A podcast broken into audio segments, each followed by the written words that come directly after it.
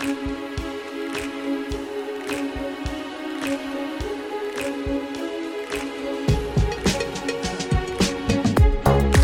Bonjour à toutes, bonjour à tous et bienvenue dans Séance Tenante, le podcast des cinémas Pathé Gaumont.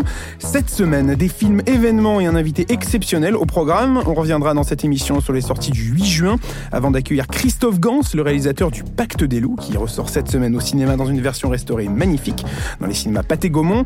Pour m'accompagner aujourd'hui autour de la table, deux journalistes de cinéma, Lisa Murator, bonjour. Bonjour. Robin Nègre, bonjour. Bonjour Lisa, bonjour Alexis. Et euh, je suis Alexis Audrin des cinémas Pathé Gaumont. Gaël Qui nous accompagne d'habitude autour de la table, n'est toujours pas de retour, mais reviendra très prochainement avec nous à nos côtés pour parler cinéma. Euh, mais attaquons, finalement, j'ai envie de dire, dès maintenant, en parlant dinosaures avec Jurassic World, euh, le monde d'après. Lisa, Qu'en est-il? Qu'est-ce qui se passe dans ce dernier épisode de la trilogie Jurassic World? Oui, c'est le dernier volet de la saga Jurassic World qui se passe après le deuxième long métrage. Donc Isla Nublar a été détruit et les dinosaures vivent à présent parmi les humains. Euh, et, du coup, on va retrouver euh, les personnages de Chris Pratt et Bryce Dallas Howard et vont arriver euh, dans le film aussi les trois acteurs phares de la saga Jurassic Park. Et en fait, c'est deux mondes qui vont s'entrechoquer avec tout ce qu'il y a de tension, de conflits et de nouveaux enjeux de blockbuster finalement. Hein, donc, euh. donc, grosso modo, dans cette nouvelle aventure, c'est les dinosaures se sont échappés de Jurassic euh, Park et Jurassic World en l'occurrence et se retrouvent euh, un peu dans partout la dans la nature et bah, tous les enjeux que ça représente. Avec les méchants et les gentils, exactement. Qui est finalement une promesse qu'on aurait peut-être espéré dès le début, en fait, de voir des dinosaures dans le monde réel et pas que dans un parc. C'est un peu ce que proposait finalement le monde perdu avec Jurassic Park 2 de Spielberg, la suite du, tout premier, où à la fin, bah, spoiler, euh, le T-Rex s'échappe euh, dans la ville et, euh, sème le chaos. C'est vrai, il y avait un peu, il y avait un peu cette intention. Bon, quand même avec Jurassic World, on va se le dire, c'est quand même un cran au-dessus, hein, largement. Ce qui était intéressant dans le film, en fait, c'est avec tous les enjeux, on va dire écologiques, humanitaires, sociaux que ça peut, ça peut engendrer aujourd'hui. Donc donc cette lecture-là, euh, surtout pour un film de blockbuster, elle est, elle est très intéressante. C'est le retour du trio iconique du tout premier Jurassic Park qu'on n'avait jamais vu ensemble euh, à l'écran depuis le premier film. Vrai. Euh, donc c'est Sam Neill, Laura Dern et Jeff Goldblum qui font le retour et qui retrouvent les, les personnages de Chris Pratt et Bryce Dallas Howard. Donc ça fait quand même un, casting assez, euh, assez fou assez pour riche, ce nouvel opus. Assez riche, et puis ça fonctionne bien finalement. Surtout, je trouve le, le duo Bryce Dallas Howard, Laura Dern. Là, euh, contrairement à Jurassic World 1 et 2, j'ai trouvé que le personnage de Bryce Dallas était vachement plus mis en avant, contrairement à ce que c'était dans les précédents films. Et en plus de ça, donc vient s'y ajouter cette dynamique avec Laura Dern. Donc en fait, on a deux femmes badass qui vont vraiment se salir les mains pour le coup et qui vont prendre les choses en main, contrairement à peut-être des personnages masculins qui vont passer au second plan, tout en étant exploité évidemment. Donc j'ai trouvé que ce choix de la part de Colin Trevorrow était hyper intéressant. Alors après, euh, peut-être touche féministe, du coup ça me touche un peu plus, j'en sais rien, mais en tout cas euh, c'est assez significatif dans le film. Et pour le coup, je trouve que Brise Dallas Howard est très mise en avant, notamment avec la photographie. Il y a quelques plans euh, par-ci par-là dans le film qui, qui la mettent vraiment en valeur. Vraiment, il y a des gros plans, des, des, focus de elle dans la jungle, etc. C'est hyper intéressant sur ça. Et donc Jurassic World, le monde d'après, c'est la conclusion de deux trilogies. Alors c'est la conclusion de l'univers Jurassic Park slash World jusqu'au prochain. Hein. Finalement, c'est comme chaque saga, on ne sait pas vraiment quand est-ce qu'elle s'arrête. Mais pour, vous, elle représente quoi cette, euh, cette saga? Quel est votre rapport à, Jurassic Park? Peut-être juste au premier film de, Steven Spielberg. Est-ce que c'est un de vos Spielberg préférés? Comment vous vivez ça, le fait qu'elle soit encore à l'affiche aujourd'hui en 2022 de cette saga Jurassique bah, Je pense que le, premier Jurassic Park, non seulement c'est évidemment un des meilleurs Spielberg, mais c'est aussi un des meilleurs films de l'ère moderne du cinéma.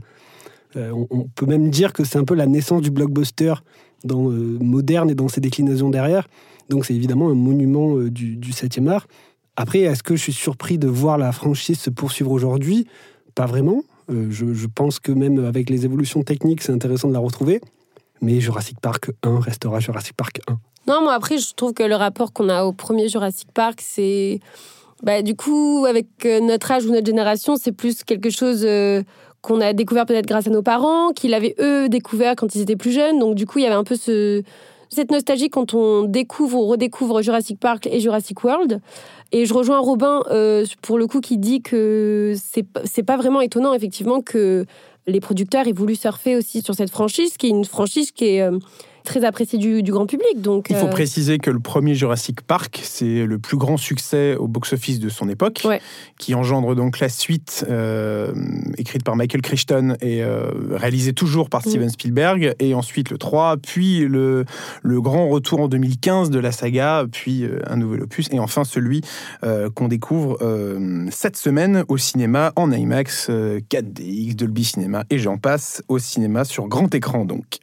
Dans un tout autre genre, euh, Men d'Alex euh, Garland sort au cinéma cette semaine.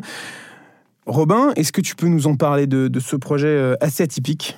Alors effectivement, atypique, c'est le mot. Donc Alex Garland, on l'avait vu avec Ex Machina et Annihilation. Il revient au cinéma avec Men, un film qui va suivre Jessie Buckley, dans le rôle donc d'une femme qui s'appelle Harper et qui décide à la suite d'un traumatisme, et on va laisser découvrir lequel dans les salles, de euh, s'offrir euh, une retraite un peu tranquille, quelques jours en campagne, dans une magnifique villa.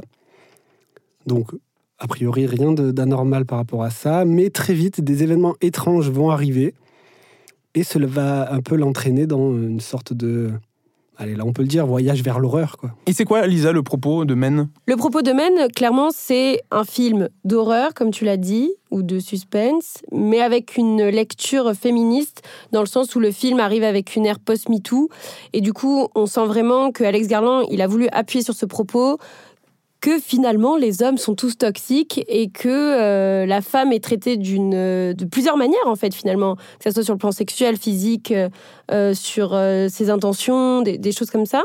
Et du coup clairement il se fait un peu le défenseur de la condition de la femme dans, dans, ce film là ce qui est intéressant ce qui est hyper appuyé pour le coup c'est une lecture qui est assez lisible pour tout le monde. C'est pas quelque chose de trop méta. Et je trouve ça très intéressant en fait d'avoir ce sujet mise au service euh, du thriller, du gore, enfin pas vraiment du gore, du, de l'épouvante, on va dire, et avec un peu cette patte méta qu'on connaît euh, d'Alex Garland. Et c'est accompagné d'une, euh, d'une imagerie assez dingue, en fait. Le film est très beau, et vraiment très bien réalisé. Et en plus, apporte au genre tout un tas de choses qu'on n'avait jamais vues. Là, pour le coup, c'est pour public averti, clairement. Très averti. très, très averti. Ça peut diviser, mais, mais enfin, diviser dans le sens où fasciné, tu vois. Alors, je euh. pense que le film sera assez clivant, effectivement, parce qu'il a une proposition qui est très appuyée, très originale. Mhm. Il y a évidemment le fond dont tu parlais, et après, il y a la forme derrière, l'exécution, qui est là, ben, très particulière. Euh, il a son envie. Euh, je pense qu'il y va à fond et qu'il assume vraiment ce qu'il veut faire. Euh, moi, j'ai quelques réserves sur la deuxième partie notamment. Je trouve que la construction du film, à partir d'un certain point, tombe dans une chose étrange. Et ben, si on adhère, on est pris dans un euh, spectacle totalement impressionnant, mais ça peut aussi, je pense, euh, laisser un peu en dehors. Et dérouter, ouais, le, Je pense que ça peut dérouter. mais, c'est aussi la force en fait d'Alex Garland qui a toujours un propos particulier, une mise en forme particulière aussi. Et, oui, c'est une expérience. Et ça fait sa richesse de cinéaste. Ouais, c'est une expérience, je trouve, son cinéma pour le coup. Et il y a des fois, ça peut nous laisser sur le carreau et des fois, euh, pas du tout. Donc, euh, je pense que euh, c'est pas parce que par exemple des gens ont détesté Annihilation qui vont pas aimer euh, Men et inversement. Et, c'est, je pense, que c'est ça qui fait la, la, force de son cinéma pour le coup, euh, Alex Garland. Et c'est le pari des films à 24. Exactement. Men est un film à 24. Alors pour donner un peu de contexte, c'est une boîte de production américaine. Film indépendant. Voilà, plutôt. De, films indépendants et de genre auteurs et, de genre. voilà, qui met beaucoup mm. en avant le, film de genre, qui s'est fait connaître aux États-Unis pour tout un tas de films. Hérédité, Midsommar sur enfin, ont beaucoup marqué pour le coup. Bon, ça, c'est du coup deux, en l'occurrence, deux longs métrages d'Ari Aster. Mais, The euh, Green Knight, The Green Knight récemment. Mhm. Et euh, Alex Garland, euh, justement, utilise cette, cette, cette boîte de production pour proposer ce, nouveau film de genre. en fait, c'est comme si, ça lui offrait un, un, écrin ah, où dedans, il peut vraiment explorer toutes ses obsessions et tout ce qu'il aime faire. Et dedans, comme on le disait, euh, on retrouve Jesse Buckley et Rory Kinner. Euh, c'est des acteurs qu'on a pu retrouver dans quelle production? Dans quoi ils vous ont marqué, vous, avant de, débarquer dans Men? Ben, Récemment, Jesse Buckley, on l'a vu dans The Lost Daughter. Tout à fait, avec Olivia Colman. Exactement. Et Rory Kinner, on l'a vu dans la série Penny Dreadful. C'est, a... c'est, un, acteur qu'on a beaucoup vu, mais beaucoup dans des seconds rôles. Par exemple, il a un second rôle dans la saga euh, James Bond. Chez Daniel Craig, c'est un, voilà, dans la saga un, des visages du, du MI6 qu'on voit très souvent. Ouais trouve que dans Penny Dreadful, c'était son meilleur rôle. Donc Men, c'est un film d'horreur euh, à découvrir euh, au cinéma cette semaine, réalisé par Alex Garland, comme on l'a dit, euh, pour un public averti. C'est le réalisateur donc de Ex Machina notamment, avec Oscar Isaac qui était sorti il y a quelques années sur grand écran. Maintenant, on change encore une fois totalement d'ambiance. C'est la magie du cinéma et on parle de Champagne. Champagne, c'est le nouveau film de Nicolas Vanier. C'est une comédie française, une comédie chorale, un film de bande. Nicolas Vanier, il est plus connu pour avoir fait différents films comme Polly, comme beaucoup de films avec des, animaux comme personnages principaux. Cette fois, il change totalement d'ambiance avec un, une, comédie portée par euh, Elsa Zilberstein, François-Xavier Desmaisons, Stéphane de Groot et j'en passe. C'est l'histoire d'une bande d'amis qui se retrouvent dans une maison, comme son nom l'indique, en Champagne et euh, où euh, différentes euh, crises vont éclater, comme dans toute amitié, dans toute relation amoureuse, des couples se déchirent dans cette magnifique maison, dans ce très beau domaine en Champagne. C'est un joli film, c'est une belle comédie française, c'est un peu dans le même esprit que Les Petits Mouchoirs, que ce genre de film français. Mhm. on peut penser à Vincent Paul et les autres, enfin, de cet héritage-là de, de, la comédie française où de, de, grands acteurs et de grandes actrices se, se partagent l'écran. C'est un joli film, un joli film chorale euh, qu'on vous invite également à aller voir. Euh, donc trois films, trois ambiances Jurassic World, Le Monde d'après, Men et Champagne. Euh, tout de suite, on change encore une fois totalement de sujet puisqu'on part à la rencontre de Christophe Gans, euh, avec qui on va parler du Pacte des loups. Le film culte sorti en 2001 fait son retour au cinéma cette année dans une magnifique copie 4K restaurée. C'est vraiment une expérience incroyable de cinéma qu'on vous invite à aller découvrir le jeudi 10 juin dans les cinémas Pathé Gaumont dans le cadre de la séance Il était une fois et on rencontre tout de suite Christophe Gans dans Séance Tenante. Christophe Gans, bonjour. Bonjour. Vous êtes euh, le réalisateur du Pacte des loups, de Silent Hill, et plus récemment La, Belle et la Bête. Aujourd'hui, on va parler du, premier des trois films que je viens de citer, Le Pacte des loups, qui ressort dans une version euh, restaurée euh, ce jeudi dans les cinémas Pathé Gaumont dans le cadre de la séance Il était une fois. C'est un vrai travail de, restauration, c'est une vraie ressortie. Comment vous le vivez en tant que cinéaste, ça, de, de retravailler sur un film qui a, qui a près de 20 ans, un peu plus de 20 ans même? D'abord, il y a une chose importante à dire, c'est qu'en fait, je n'avais pas revu le film depuis 20 ans. Donc je m'y suis replongé. La, raison est assez simple. D'abord, quand on réalise des films, euh, surtout un film aussi complexe que, Le Pacte des loups, en fait, je ne pouvais pas le voir sans voir le, tournage défiler dans ma tête. Je voyais le making-of, en fait. J'avais jamais, jamais pu voir le film correctement. Et, euh, donc j'avais euh, renoncé à le voir. Et d'autre part, le film avait été un événement à, la sortie pour des tas de raisons, notamment le fait de son tournage, qui avait été un tournage extrêmement problématique, euh, dans la mesure où le film était entièrement capté en extérieur, en montagne, et donc euh, les aléas climatiques avaient été multiples et variés. Quand le film était sorti, c'était un peu le film de tous les défis, le film de tous les dépassements, le film de, qui, allait remettre en question l'industrie du cinéma français, etc. etc. Et euh, les, il y avait une espèce d'hystérisation, en fait, autour du film, que ce soit de la part de la presse, mais même, même de, des, des, des, cinéphiles, etc. Et il donc, faut rappeler que le film, je vous coupe par une seconde, le, film fait plus de 5 millions d'entrées. Oui, il fait 5 millions 3. à l'époque. Et, surtout, il, marche aussi très très bien à l'étranger. Donc euh, c'est un film qui a, qui a en fait fonctionné euh, totalement. Et en France, il y avait une espèce de, je dis bien, de, de, de, c'était un peu un phénomène de foire en fait ce film.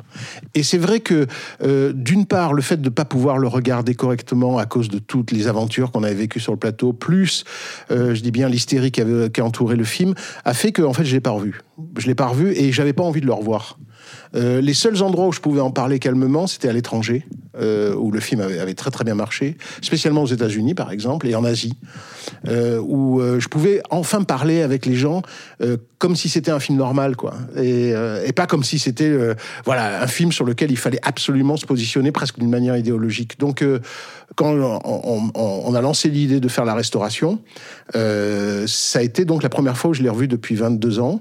Je me suis assis dans une salle un matin au Grand Action à Paris et on s'est projeté une copie standard du film, etc. Et pour la première fois, j'ai pu le voir à peu près correctement. C'est-à-dire j'ai pu le voir sans penser à tout ce qu'il y avait derrière les images. Et euh, ce qui m'a frappé quand je l'ai revu, c'est deux choses. D'une part, euh, l'intrigue et, et, et, je peux en parler d'autant plus euh, simplement que le scénario n'est pas de moi, euh, même si j'y ai contribué en ajoutant quelques personnages, mais euh, l'intrigue fonctionnait vraiment bien, c'est-à-dire quand j'entends intrigue, c'est-à-dire le côté policier du film, c'est-à-dire le côté Sherlock Holmes, le côté chien des Baskerville, fonctionnait bien. Et, j'ai été frappé aussi de la, performance de Samuel Le Bihan, dans la mesure où à l'époque, on, parlait beaucoup de, Monica Bellucci, euh, on parlait beaucoup de, Marc Dacascos, etc. Samuel passait un peu au second plan, et alors qu'il porte le film littéralement sur ses épaules, il est la continuité dans le film, et, j'étais impressionné par la façon dont finalement le film, il le tenait vraiment euh, entièrement sur lui. Et, enfin, quand je revois le film, je suis frappé par le nombre de gens qui ont disparu. Et, euh, et, attention, c'est-à-dire que quand je revois le film, il y a six acteurs qui ont disparu et entre-temps, il y en a deux autres qui sont partis aussi, à savoir Gaspard, Gaspard et Jacques. Et, et, et donc, euh, euh, ce qui m'a frappé aussi et ce qui m'a donné d'autant plus envie aussi de me lancer dans la restauration, ça a été aussi ça c'est-à-dire de, de, de, redécouvrir le film et de voir le nombre de gens importants, importants dans ma vie, etc., qui étaient plus là que ça soit devant ou derrière la caméra d'ailleurs, parce que derrière la caméra, notamment euh, euh, Samuel Adida, le producteur du film, euh, avait disparu aussi entre temps. Et donc, euh, je me suis lancé dans la restauration en me disant, voilà, je le, je le fais parce que c'est important de le faire, parce que le film va, va avoir euh, une nouvelle jeunesse grâce au support 4K, mais, mais surtout, je, je me suis lancé dedans d'une manière assez, euh, assez sentimentale, en fait, en me disant, voilà, je, je vais payer mon tribut maintenant à tous ces gens qui ont fait ce film qui, et qui ont fait sa réussite, euh, je veux dire, et qui ont fait que le film a fonctionné incroyablement bien euh, et qui sont plus avec nous. Où placer le curseur quand on s'attaque à la restauration d'une œuvre? Parce que je me doute que 20 ans après, euh, on voit des choses différemment. Euh, Est-ce que euh, on a une crainte à un moment donné de toucher trop au film pour le modifier Alors, ou... bon, moi, j'ai une attitude très simple là-dessus. C'est une attitude qui vient du fait que je suis, avant même d'être metteur en scène, je suis cinéphile. Pour moi, la règle de, départ, c'est que un film, à partir du moment où il sort, où il est aimé par des gens, etc., ne m'appartient plus. C'est-à-dire qu'il n'appartient plus au cinéaste qui l'a fait. Il appartient aux gens qui l'ont aimé. Ils l'ont aimé du, euh, euh, tel qu'il est né. Ils l'ont aimé avec ses, belles choses et aussi avec ses imperfections. Donc je ne, me, ne m'arroge pas le droit de changer quoi que ce soit dans le film. C'est-à-dire, quand j'ai fait cette projection de la copie standard, les techniciens qui allaient exécuter la restauration étaient avec moi et la première chose, je leur ai dit, voilà, ça c'est le film et c'est ce qu'on va faire. On va pas changer les couleurs, on va pas altérer le montage, on va faire, on va simplement travailler à partir des éléments qui sont les nôtres et on va faire le, film euh, en fonction de la technique d'aujourd'hui, mais sans l'altérer. Je, ne supporte pas, mais ça c'est un truc de cinéphile, je ne supporte pas les, les, réalisateurs qui viennent, changent leur film et nous empêchent de voir le film qu'on a vu à l'époque. Je dis bien, je suis absolument d'accord pour voir les trois ou quatre versions de Apocalypse Now, même si je continue à préférer la première. Mais je trouve ça intéressant. Mais je ne supporte pas l'idée que, par exemple, le Star Wars que j'ai vu à l'époque n'existe plus. C'est pour moi absolument un crime. Non seulement un, crime contre le, plaisir que les gens ont pu avoir à découvrir ce film en 77, mais surtout contre le fait que euh, ce qui faisait la force première du film, c'est-à-dire sa candeur, sa naïveté, sa poésie, elle a été gommée. C'est-à-dire qu'aujourd'hui, on voit un film qui est avec des, des plâtrages d'effets de, spéciaux numériques et des trucs comme ça. Et c'est pas le film qu'on a vu en 77. Et surtout, il ne contient plus l'essence, la pureté de l'œuvre originelle. Euh, donc, pour moi, il est très important de se mettre dans cet état d'esprit, c'est-à-dire de dire voilà, le Pacte des loups qui ressort aujourd'hui, c'est alors c'est la version intégrale, hein, c'est la version que j'avais pas pu sortir à l'époque parce que euh, les films en salle à cause de, de, de la grosseur des, plateaux sur lesquels on, on posait la, la, pellicule 35 ne pouvait pas excéder 2h17. Là, c'est la version intégrale qui, a, qui d'ailleurs était sortie en vidéo euh, immédiatement derrière, donc c'est le director's cut euh, que je considère comme la, seule, la seule version valable. Mais on n'a pas altéré le, le, les plans on n'a pas euh, changé les couleurs, euh, et d'autant moins que le film étant capté à 99,99% ,99 en extérieur, c'est des couleurs naturelles, donc il n'y avait pas besoin d'aller changer, euh, d'aller bouger les, les, filtres ou quoi que ce soit. Donc, d'une certaine manière, c'est le film que les gens ont vu, mais avec la puissance du 4K et avec la puissance du Dolby Atmos. Je tiens aussi à dire que les gens qui ont fait la restauration sont ceux qui ont fait le film c'est-à-dire le monteur originel du film est là, et le mixage euh, qui a été fait en, Dolby Atmos a été fait par les mixeurs originaux du film. Donc c'est pas euh, genre euh, tiens on va repasser, on va, un peu bouger, on va un peu pousser les murs, on va un peu voir ce qu'on fait, etc., etc. Alors c'est vrai que quand on travaille une restauration en 4K, c'est d'autant plus vrai pour le Pacte des loups que le Pacte des loups a été le premier film étalonné en numérique en France. Donc on avait un peu essuyé les plâtres de cette technique. Aujourd'hui, une technique parfaitement éprouvée euh, et qui en plus est vraiment commode. C'est-à-dire en gros, on projette le film sur un écran et on change les couleurs littéralement à vue en regardant l'écran. Alors qu'autrefois, c'était le chef opérateur qui allait en laboratoire et au fil des bains à travers lequel passer le, il pouvait changer les trucs, etc. C'était un procédé assez mystérieux, même pour un metteur en scène. Alors que là, bah, on s'assoit dans une salle et puis on dit, bah là c'est trop rouge, là c'est trop vert, etc., etc. Bon, donc on avait fait les, frais de l'étalonnage numérique, euh, qui était une technique toute neuve à l'époque, et notamment sur les plans d'effets spéciaux. Sur les plans d'effets spéciaux, on n'avait pas tant de latitude que ça pour corriger, par exemple, ce qui est normal dans n'importe quoi, corriger par exemple les plans euh, euh, avec la bête on n'avait pas la possibilité de le faire de, la manière dont on le fait aujourd'hui. Donc les, plans de la bête dans le film sont enfin corrigés correctement. C'est-à-dire qu'ils n'ont pas été changés, euh, on n'a pas altéré les effets spéciaux, on a simplement pu faire l'équilibrage entre le fond et la bête rajoutée sans aucun souci. Ce qu'on ne pouvait pas se permettre à l'époque. Donc beaucoup de gens viennent me voir en me disant Waouh, les plans de la bête, ils sont super. Je dis non, ils sont pas super, ils sont simplement faits correctement. Parce que là, quand la copie sort en 2001, ils sont faits euh, à la va comme je te pousse, avec des, des caches et des contre-caches, euh, des détourages euh, et tout. C'était calamiteux, quoi. Alors que là, ben voilà, les effets spéciaux sont tels qu'ils sont réellement. Oui, en fait, vous êtes revenu vraiment à la source même du film. Que vous oui, alors on est d'autant plus revenu à la source que l'étalonnage numérique faisait qu'on travaillait sur un, un élément intermédiaire euh, alors que là, ce qu'on a fait, c'est qu'on a refait entièrement la post-production du film. On est reparti du négatif original, qui, donc n'avait jamais été utilisé pour les copies standards. Donc, euh, qui avait été utilisé évidemment pour, pour, pour, pour faire l'étalonnage numérique, mais pas pour les copies standards. Alors que là, on est reparti du négatif, on a remonté le négatif. C'est pour ça que ça a été une restauration assez lourde et assez longue et aussi assez coûteuse. On est reparti du négatif et donc ce que vous voyez maintenant à l'écran, c'est ce qu'il y a sur le négatif, réellement.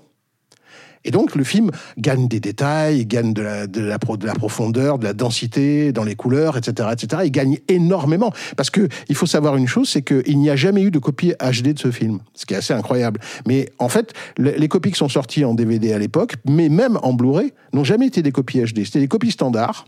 Et on est donc les gens vont pouvoir mesurer le, le, pas gigantesque qui existe entre une copie standard, un tirage standard et un tirage 4K. Là, le pas est absolument gigantesque. Il y a par exemple des détails que moi je voulais dans le film qui avaient disparu même de ma mémoire. Par exemple, le fait que j'avais commandé un lot de lentilles euh, pour les yeux de Monica Bellucci. Elle change de couleur d'yeux dans, toutes ses scènes. Parce que c'est un personnage à multifacettes, etc. C'était mon envie de, de, lui changer la couleur des yeux. Donc elle a des yeux argent, des yeux bleus, des yeux noirs, des yeux vénulés de rouge, etc. etc. Et en fait, ça, c'est un détail qui avait disparu des copies standards. C'est-à-dire que les copies standards ne faisaient pas apparaître ce détail. Et là, quand j'ai, visionné pour la première fois le, le film euh, donc tiré du négatif, j'ai vu ce truc-là et je me suis souvenu à ce moment-là que j'avais commandé ces lentilles. Et donc, euh, ce détail, par exemple, a été réintégré dans le film. Il n'y a pas que celui-là, il y en a plein d'autres, notamment au niveau des costumes, etc. Mais ça fait plaisir que certaines des intentions qui avaient été en quelque sorte écrasées par les limites euh, de la technique de l'époque puisse à nouveau être visible. Sur le Pacte des loups, on est sur un projet euh, qui, comme vous le disiez tout à l'heure, est, ultra atypique de par euh, sa, production, son ampleur, son budget, son tournage. Comment vous avez vécu vous ce, tournage-là justement? C'était quel dans quel état d'esprit vous étiez à cette époque? Parce que on est sur le, enfin vous êtes sur le plus gros projet de votre vie à l'époque. Euh, c'est quelle expérience pour, euh, pour vous bah, En fait, le Pacte des loups a été vécu dans la jubilation. Je crois que ça se voit à l'écran. Je crois que ça a fait partie intégrante du succès du, du film. Je crois que les gens ont compris que les gens qui avaient fait ce film s'étaient beaucoup amusés. Et en fait, euh, moi, je me souviens d'une chose, c'est que j'ai vécu le film comme une, une incroyable expérience de jubilation pure. Hein. C'est-à-dire que c'était un film dans lequel, en fait, je, je pouvais mettre tout ce qui faisait ma fascination pour le cinéma. Donc, d'où le côté d'ailleurs euh, hybride du film, ou on va, on va dire même sur un terme plus français, pot-au-feu du film. C'est un peu tout. Hein, il y a du légume, de la viande et, beaucoup d'os à moelle. Euh, et ce que je veux dire par là, c'est que le, le, le, film, moi, je l'ai vécu dans une espèce d'euphorie totale. Euh, D'ailleurs, qui inquiétait les producteurs, parce que à l'époque, euh, les producteurs étaient très concernés par les dépassements qu'on avait, les problèmes qui surgissaient au fur et à mesure dans le film. Mais moi, personnellement, je vais vous dire une chose, j'ai pas vraiment été angoissé par le par le tournage. Au contraire, il y a eu un moment d'ailleurs de bascule qui est un peu inquiétant quand, quand on en parle, mais il y a eu un moment où je faisais le film en sachant qu'il y allait avoir une fin où le film allait, euh, voilà, on, avait un, un, un, une date de fin. Et puis il y a eu un moment où on avait tellement de problèmes et il y avait tellement de dépassements, etc., que le film est devenu la vie. C'est-à-dire que brusquement, euh, j'aurais pu en fait faire ce film le reste de ma vie. C'est-à-dire j'y allais tous les matins et je ne me posais plus le problème de savoir quand est-ce qu'on en sortirait. Ce qui est très dangereux, hein, attention. euh. Mais je suis obligé de le dire par franchise. C'est-à-dire qu'il y a eu un moment où c'est devenu ma vie, ce film. Donc tous les matins, j'allais filmer des chevaux, des combats, euh, des, loups. euh, je, voilà, je, je me posais plus aucune question. Et la seule fois où j'ai eu peur, c'est ça qui est, vraiment intéressant, ça a été le soir de la- de la soirée chiffre, ce qu'on appelle la soirée chiffre, c'est-à-dire le moment où tous les producteurs, distributeurs, tout le monde se réunit et analyse les chiffres de la journée. Bon, En le film, a- récupérant les chiffres de chaque cinéma Mmh. qui tombent. bon, le film a démarré colossal. hein. Euh, Il a fait On est presque sur 2 millions d'entrées presque sur la première semaine. Première semaine, il a fait, fait plus de gigantesque. 300 000 le premier jour, un film de 2h20, et donc c'était colossal, hein. bon, c'était juste énorme. Ça fait une belle soirée chiffre. Ouais, mais j'ai vu les gens se mettre à danser sur les tables et à devenir dingues. C'est vraiment devenir fou. Mais ils devenaient fous parce que les chiffres étaient bons, mais surtout parce que l'angoisse qui était attachée à ce film, à leur niveau, l'angoisse financière notamment, était enfin levée. Et c'est à ce moment-là que j'ai eu peur. C'est-à-dire, j'ai eu peur, curieusement, au moment où, tout le monde se réjouissait, parce que j'ai regardé ça en me disant, qu'est-ce qui se passerait si ça fonctionnait pas Et je me rappelle être rentré chez moi, et euh, à pied, et, euh, je suis rentré comme ça dans la nuit, euh, et je me disais, bon, euh, on l'a échappé belle, quand même. Et c'est la première fois que je me disais ça. Je me suis jamais dit ça pendant, à aucun moment du tournage. Vous, voyez l'ampleur du, du projet, des effets spéciaux. De, Au moment, de la des- sortie- au moment où je vois les gens euh, lever leur, leur, leur- la chape d'angoisse qui pesait sur eux. C'est-à-dire que sur le plateau, malgré les centaines de figurants, les, les- Non. les explosions dans tous les sens, Non. les chevaux, etc., Ouais. vous dites jamais, ah, peut-être que. Non, non. Non, jamais. Mais sauf à ce moment-là. Et, euh, et aussi, je me rends compte que euh, ma tranquillité de cinéaste, euh, c'était fini. C'est-à-dire que j'avais fait un premier film qui s'appelait Crying Freeman. Et Crying Freeman, c'était le, le, premier film parfait que je souhaite à tous les jeunes metteurs en scène. C'est en gros, vous arrivez avec un film original, tout le monde vous, vous veut du bien. Euh, personne n'a de problème avec ce film parce qu'ils ne l'ont pas vu venir. Euh, le film est joué par des inconnus. Il fait 900 000 entrées, ce qui est vraiment formidable. Et tout va bien. Et tout le monde vous tape sur l'épaule. Et tout le monde vous dit formidable, euh, incroyable, vraiment t'es allé faire ton truc. Le film en plus c'est un tout petit budget, etc., etc. Et donc là c'est c'est le truc parfait quoi. Et puis brusquement vous arrivez avec un machin où tout le monde est hystérique dessus, tout le monde euh, euh, dit ça va être un désastre. Mais euh, en tout cas, y a, voilà, il y a beaucoup de gens qui sont, qui espèrent, qui souhaitent, qui mettent des cierges dans les églises pour que le film se ramasse et qu'on oublie ce genre de choses, qu'on retourne euh, à ce qu'on sait faire en France. Est-ce que quoi. c'est limite une anomalie dans leur esprit? C'est une anomalie, ouais, c'est une anomalie et c'est le fait que euh, si, si ce genre de film devient le standard, un film qui est difficile, qui est complexe, qui brusquement remettrait les choses en question, etc. euh, à l'époque, il est, il est, il est, il est vu comme un peu dangereux en fait. Et je dois avouer qu'en même temps, ils n'avaient pas à se faire de- à avoir peur dans la mesure où le film en fait n'a pas engendré tellement de, de suites. Euh, le film est resté assez, euh, assez unique euh, dans son genre. Et malgré le succès en France et malgré le succès à l'étranger, le film, en fait, est, est resté presque une, an- est resté une anomalie du cinéma français. Le problème qu'on a, c'est effectivement l'envie, l'envie qu'on rencontre dans le, dans, le, dans le cinéma français. Moi, j'ai décidé à un moment donné de ne pas aller aux États-Unis, de ne pas aller, aller à Hollywood. On m'a proposé. demander, oui, il y a eu un appel après Ah post oui. pacte des loups. Oui, Oui, bah, après, le, après le Pacte des loups, Universal, qui a distribué le Pacte des loups aux États-Unis, m'avait contacté pour faire euh, Jurassic Park 3. Et, euh, qui a été réalisé par Joe Johnston. Ouais, absolument. Et je leur ai dit, euh, passer après euh, Spielberg, euh, je me vois pas. Euh, non, mais c'est vrai, il faut pas, il faut pas déconner non plus. Ce que je veux dire par là, c'est que c'est, c'est, voilà, je me disais passer après Spielberg, c'est, c'est, c'est tellement compliqué. euh. bon, Spielberg fait vraiment partie des, des plus grands réalisateurs euh, vivants. Bon, euh, et moi, j'avais déjà à l'époque l'envie de faire Silent Hill, par exemple. Donc euh, moi, je, me suis toujours intéressé à ce, qu'on appelle la pop culture et à la façon dont la pop culture permet la pérennité de certaines légendes ou de certaines mythologies. Donc moi, c'est l'objet de mon travail. Je crois que c'est assez clair dans les films que je fais. Donc euh, j'ai commencé en adaptant un manga, puis après j'ai adapté un jeu vidéo, etc. J'ai fait une adaptation de La Belle et la Bête, mais à l'aune effectivement de ce que les gamins d'aujourd'hui aiment, c'est-à-dire euh, une certaine visualité qu'on trouve dans la japanime, par exemple, etc. Ce que je veux dire par là, c'est que ça a toujours été mon, ma façon de fonctionner. Euh, moi, j'aime énormément la façon dont la, pop culture avance, euh, dont les choses bougent, euh, dont les gamins d'aujourd'hui continuent à aimer certains thèmes que moi j'ai aimés, mais évidemment habillés autrement aujourd'hui, habillés par de nouvelles techniques, de nouvelles, une, nouvelle visualité, etc. Donc ça, c'est vraiment mon, intérêt. Et c'est vrai que bon, même si la proposition était, chouette hein, de faire la suite d'une série comme Jurassic Park, en même temps, je me disais euh, qu'est-ce qui va rester de moi là-dedans, etc., etc. Donc euh, moi j'ai préféré continuer à travailler à partir de la France avec Samuel, euh, Dida, et, et voilà, c'était c'était ça qu'on a, dont on avait envie, quoi, c'est d'essayer de, de, voilà de trouver les moyens à partir de la France de, de faire quelque chose. Il faut rappeler que Silent Hill est un film français en soi. C'est un film français, oui, oui c'est un film franco-canadien. Euh, oui, oui, absolument. Même si le film, par ailleurs, euh, a, d'abord marché dans les pays anglo-saxons, et c'est un très gros succès, notamment aux États-Unis, mais euh, le, film, oui, absolument, c'est une coproduction franco, franco-canadienne. Et alors, à titre purement personnel, moi, j'ai découvert votre travail avec La Belle et la Bête, le premier film que j'ai découvert de, vous en salle. j'ai découvert uniquement Le Pacte des loups hier après-midi, sur le tard, mais dans une version extraordinaire et au cinéma. C'est une vraie expérience de cinéma. C'est-à-dire que euh, euh, vous, qu'est-ce qui vous intéresse dans, l'expérience du grand écran, de la salle de cinéma, pour découvrir une œuvre? Je crois que c'est mon, désir d'être metteur en scène, il est, né euh, pendant que j'étais enfant et que je fréquentais énormément, énormément les salles de cinéma. Donc pour moi, le cinéma, ça a d'abord été l'expérience des salles et l'expérience des grands, des grands écrans. Donc pour moi, le cinéma, c'est des grandes histoires, c'est le formascope, c'est une très grande visualité. Euh, voilà, et, surtout euh, faire des films pour le public. Pour un public en plus que j'imagine transversal, c'est-à-dire un public qui soit d'âge différents, etc.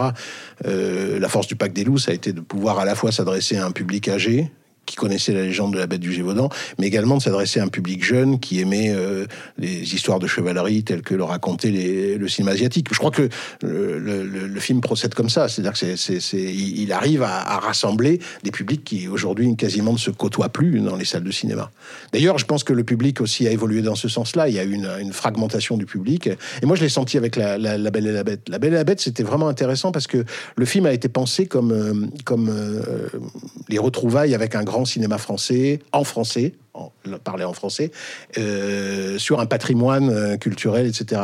Et en fait, on, a, le film a, bien fonctionné en France, il a, fait 2 millions d'entrées, mais on s'est rendu compte, en fait, euh, quand on a commencé à le montrer au public, que les gens, le public qu'on avait face à nous n'était plus celui qu'on avait eu avec le Pacte des loups.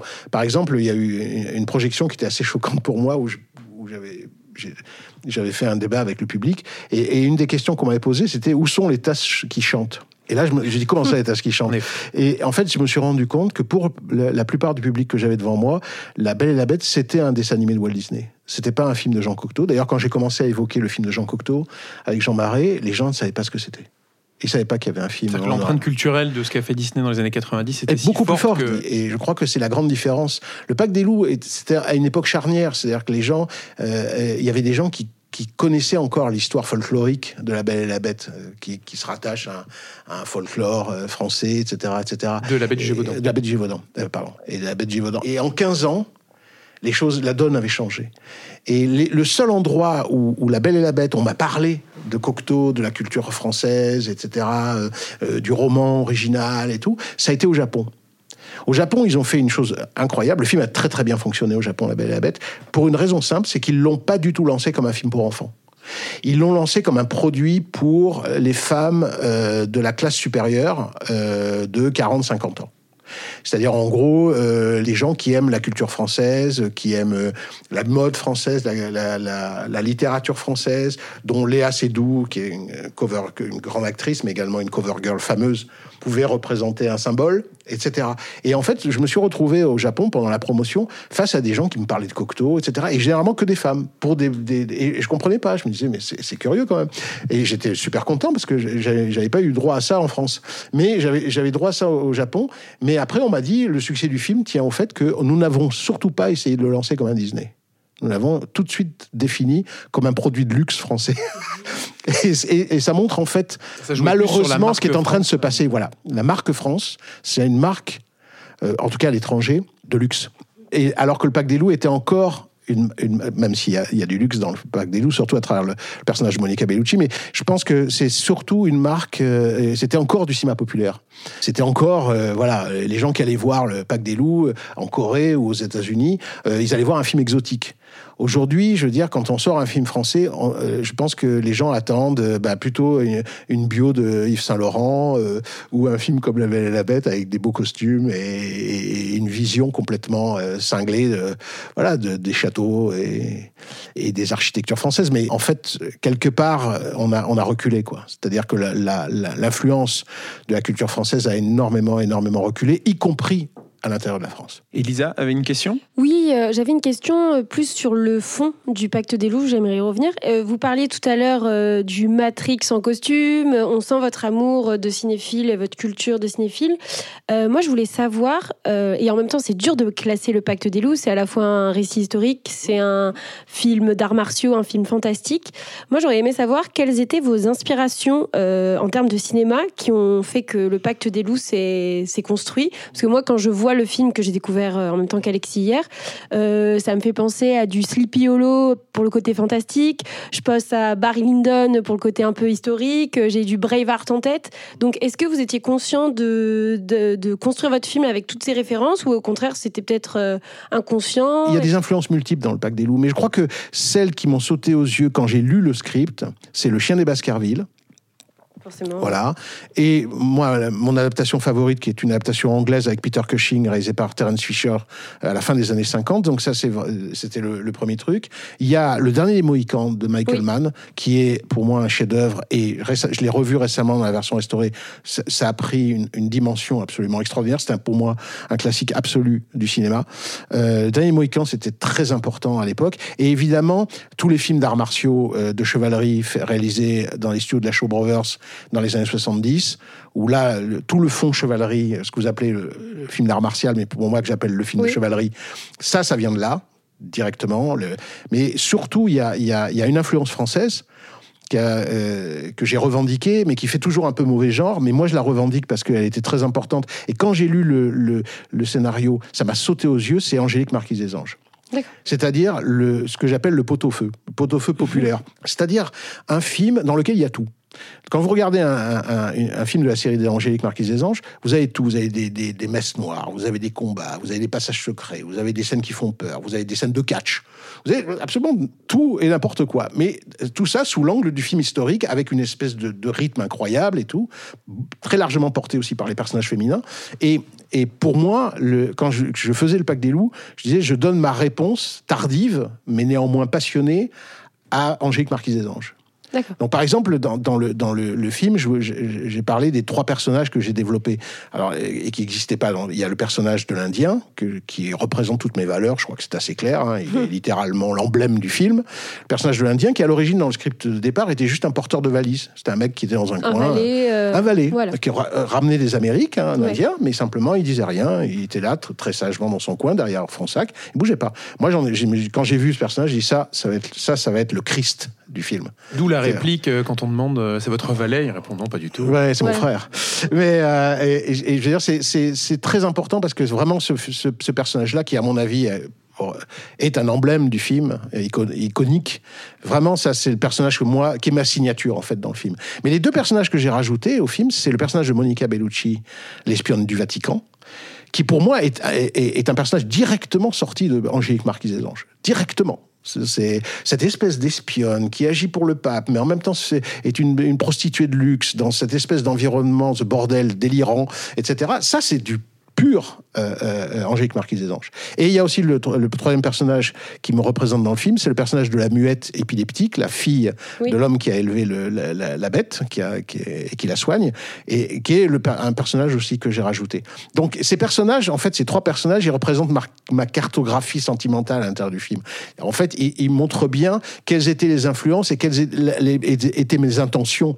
Et je crois que souvent, quand je disais, mais moi j'adore ce que, ce que faisait Bernard Bordery, le réalisateur de Angélique Angélique Marquis des Anges, on me disait ah, non mais il faut pas dire ça, euh, Borderie c'est pas un grand cinéaste. Mais si, c'était un grand cinéaste populaire et je crois que, que mon envie, et c'est peut-être pour ça que le film a trouvé une, forte réponse auprès du public, c'était de, de donner en fait un descendant lointain à Angélique Marquis des Anges qui a toujours été un tube en France, il faut dire les choses comme elles sont. Ça a toujours été un tube. Euh, je veux dire, moi, quand j'étais gosse, je regardais ça avec ma mère euh, qui était chaque fois, à chaque diffusion vissée devant l'écran. Et en fait, ça fait partie de ce, de, de ce fantasme que j'avais de cinéma, de me dire, voilà, ça c'est le genre de film qui peut fonctionner en France et qui en même temps parle de la France. Et vous parlez du coup de ces trois personnages qui représentent euh, vos trois piliers, vos valeurs. Mmh.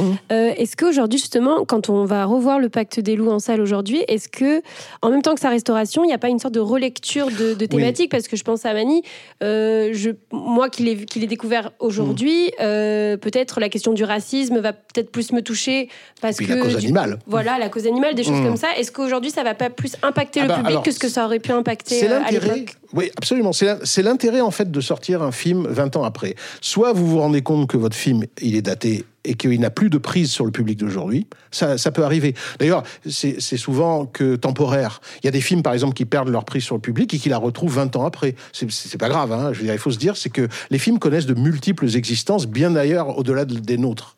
Je veux dire, il y a, il des films des années 30 aujourd'hui qu'on redécouvre en disant, mais c'est extraordinaire ce film, etc. Il, son, son, son, idée est parfaite, alors que c'est des films qui, qui, qui des films qui avaient presque disparu pendant 30 ans. Mais ils réapparaissent et puis on dit, ah mais formidable. Donc les films ont de multiples existences bien plus longue d'ailleurs que l'existence humaine. Toujours est-il que euh, euh, ce qui me plaît dans, toutes les réactions que j'ai recueillies depuis les projections de cette nouvelle version du Pacte des loups, c'est le fait que les gens ne réagissent plus à ce film comme ils ont réagi à l'époque. Ce qui est normal dans la mesure où à, l'époque c'était l'événement, le machin, le truc, voilà, le film bizarre, machin. Donc les gens me parlaient à l'époque quasiment que des scènes d'arts martiaux. C'était ça. Et de la technique. Les gens me disaient, ouais, c'est une espèce de film américain. J'ai jamais trouvé que mon film était américain, mais enfin bon. C'était une façon de dire que le film était gros et bruyant. Voilà. C'était donc, euh, il y avait ce, côté-là. Mais en fait, et ça, c'était dans le script de départ. Et je tiens à rendre hommage à Stéphane Cabel, qui a écrit le script. C'est que c'était un film qui parle de la France. Donc il y a un certain nombre de débats à l'intérieur du film qui aujourd'hui sont toujours valables. L'idée que, en, fait, les, héros du film affrontent des groupes d'influence, euh, de gens qui tiennent les rênes du pouvoir et qui veulent pas les lâcher, et qui se servent de la peur pour pouvoir se maintenir au pouvoir, est vraiment quelque chose qui, qui, est très euh, euh, important dans la lecture de notre histoire, de l'histoire de France. Euh, mais parallèlement à ça, il y a par exemple dans le film quelque chose que moi j'ai toujours voulu parce que ça me tient à cœur et depuis très très longtemps, c'est effectivement un message sous-jacent sur la cause animale, sur la façon dont, pour moi, la civilisation est définie aussi par notre rapport aux animaux et la façon dont le film parle de la bête du Gévaudan et de la façon, d'une part, dont les gens se sont acharnés sur les pauvres loups qui ne pouvait pas faire euh, la série de crimes euh, qui était imputée à la bête du Gévaudan, mais d'autre part, qu'est-ce qu'était cette bête du Gévaudan Et, est-ce, et ça, ça, ça, a toujours été une hypothèse valable, est-ce que c'était pas un animal qui avait été entraîné spécifiquement pour faire le mal. Un peu comme euh, Dressé pour tuer, le film de Samuel Fuller, White Dog, où euh, on entraîne un chien à attaquer les Noirs. Ce que je veux dire par là, c'était c'était vraiment un débat sous-jacent pour moi et très important. Donc euh, j'ai mis le paquet en quelque sorte sur le personnage de Mani parce que c'est un, c'est un chaman et il parle aux animaux. Il parle aux arbres, il parle aux animaux. Il est en quelque sorte le représentant du lien naturel qui peut exister entre l'homme et son environnement.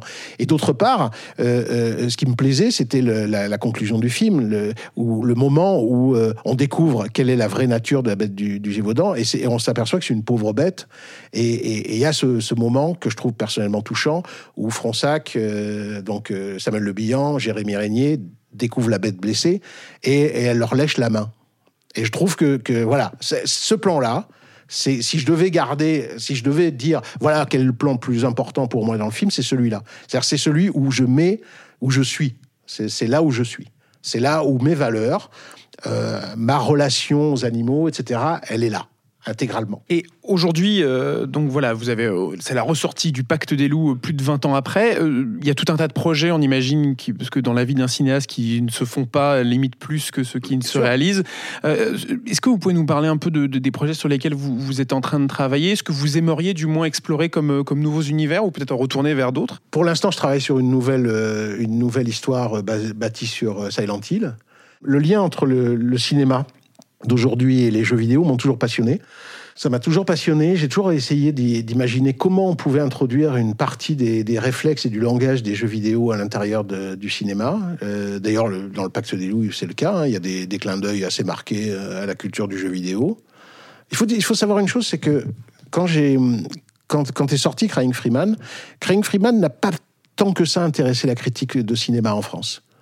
Comme je dis bien, les gens l'ont bien reçu, mais ils l'ont reçu comme un machin un peu comme ça, marginal. Ouais, voilà, une sorte de série B, un peu sophistiquée, mais bon, voilà.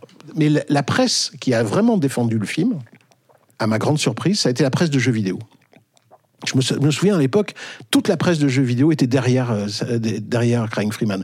Pour une raison assez simple, c'est que la presse vidéo a été la première presse en France à parler du manga. Alors le, film est adapté d'un célèbre manga.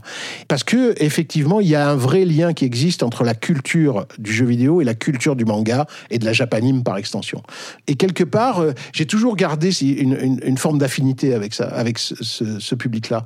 Aussi parce que c'est un public qui a longtemps été rejeté. On a toujours dit, on a longtemps dit que les gens qui s'intéressaient aux jeux vidéo, c'était c'était des gens qui, qui voilà, qui s'intéressaient pas au réel, euh, qui étaient un peu tarés sur les bords, etc., etc.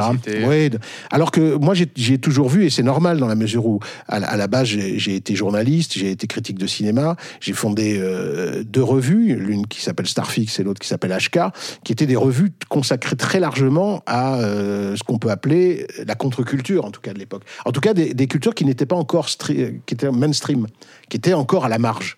Et moi, j'ai toujours pensé que c'est à la marge qu'on trouve les choses les plus intéressantes. Et, euh, donc, euh, euh, aujourd'hui, je continue en fait à travailler sur, sur le jeu vidéo et sur la façon dont certains univers extraordinaires développés dans le jeu vidéo pourraient être transposés en fait à l'écran. Bon, ça tombe bien, c'est que il se trouve que le jeu vidéo est devenu aujourd'hui tout récemment un vrai euh, un vrai support pour des films qui fonctionnent.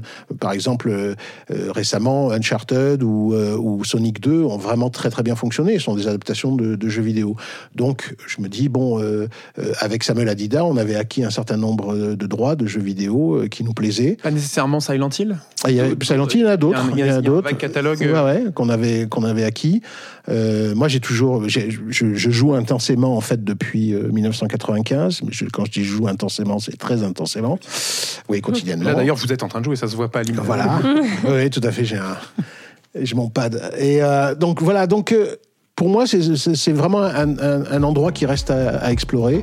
Il y a encore, à mon avis, des trucs à faire avec euh, avec les jeux vidéo. Euh, du coup, le Pacte des loups est à découvrir cette semaine au cinéma, dans les cinémas Pathé Gaumont, dans le rendez-vous Il était une fois. Euh, merci beaucoup, Christophe Gans, d'avoir été avec nous. Merci. Merci. Et puis à très bientôt, peut-être pour parler de Silent Hill. Espérons-le. Merci voilà, beaucoup. absolument. Merci. Et on approche de la fin de ce nouvel épisode de Séance Tenante. Euh, avant de terminer, rappel des trois films à l'affiche cette semaine. Pourquoi il faut aller les voir? Quelles sont les bonnes raisons d'aller découvrir ces trois films sur grand écran cette semaine? Jurassic World, Le Monde d'après, Lisa? Moi, j'irais pour le duo de Brise Dallas Howard et de Laura Dern. Et moi, je dirais pour la musique euh, magistrale de Michael Giacchino, qui euh, rempile après euh, euh, les deux premiers épisodes de la saga. Il termine vraiment sa trilogie euh, Jurassic. Il reprend son thème et c'est euh, sublime. Deuxième film de la semaine, c'était Men. Pourquoi il faut aller voir au cinéma Lisa? Moi, je dirais évidemment pour le propos féministe. Robin? Moi, j'irai pour le côté jusqu'au boutiste du film. Et moi, j'ajouterais pour l'imagerie assez inédite que nous propose son réalisateur. Et enfin, sur le dernier film, moi, j'ajouterais tout seul euh, sur Champagne. Euh, il faut aller le voir pour le film, la notion de film choral, de cette grande comédie avec beaucoup d'acteurs et d'actrices de euh, talent.